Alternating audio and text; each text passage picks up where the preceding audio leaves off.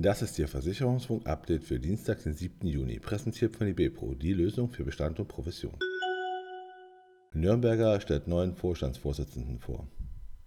Bei der Nürnberger löst Harald Rosenberger im kommenden Jahr Armin Zitzmann als Vorsitzender des Konzernvorstands ab. Überdies soll zum Jahresende das Vorstandsmandat von Walter Boxhacker enden.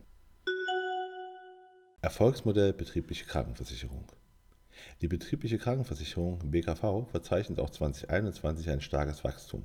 18.200 Unternehmen in Deutschland bieten mittlerweile ihren Mitarbeitern eine komplett vom Arbeitgeber gezahlte betriebliche Krankenversicherung. Das entspricht einem Wachstum von 38,9 Prozent gegenüber dem Jahr 2020. Die Zahl der Beschäftigten, die von einer BKV profitieren, stieg sogar um 54 Prozent von 1,02 Millionen auf 1,58 Millionen Personen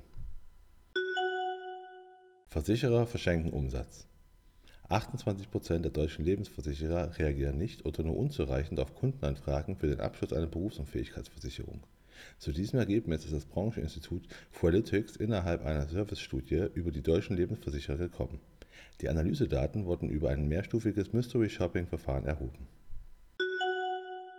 Frauen fürchten Altersarmut.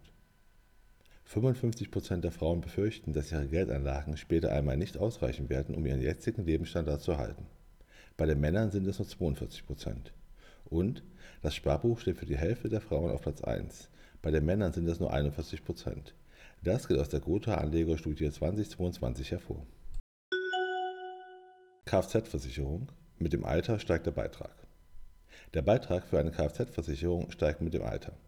Beispielrechnungen über alle Kfz-Versicherungstarife bei Check24 zeigen, dass Fahrzeughalter mit steigendem Alter mehr für ihre Versicherung zahlen müssen, bei sonst gleichen Tarifmerkmalen. 65-Jährige zahlen für eine Kfz-Haftpflichtversicherung im Schnitt bereits 17% mehr als 50-Jährige, 75-Jährige zahlen 81% mehr und 85-Jährige sogar das zweieinhalbfache. SV Sparkassenversicherung erwirbt Rückversicherer die Stuttgarter SV Sparkassenversicherung hat zum 1. Juni 2022 den luxemburgischen Rückversicherer Resa SA erworben, der unter dem Namen SV Rückversicherer SA fortgeführt wird. Mit diesem Schritt zielt die SV auf eine optimierte konzerninterne Ausgleichsfähigkeit der geschäftsimmanenten Schwankungen des Versicherungsgeschäfts. Und das war Ihr Versicherungsfunk-Update für Dienstag, den 7. Juni, präsentiert von IBPRO, die Lösung für Bestand und Provision.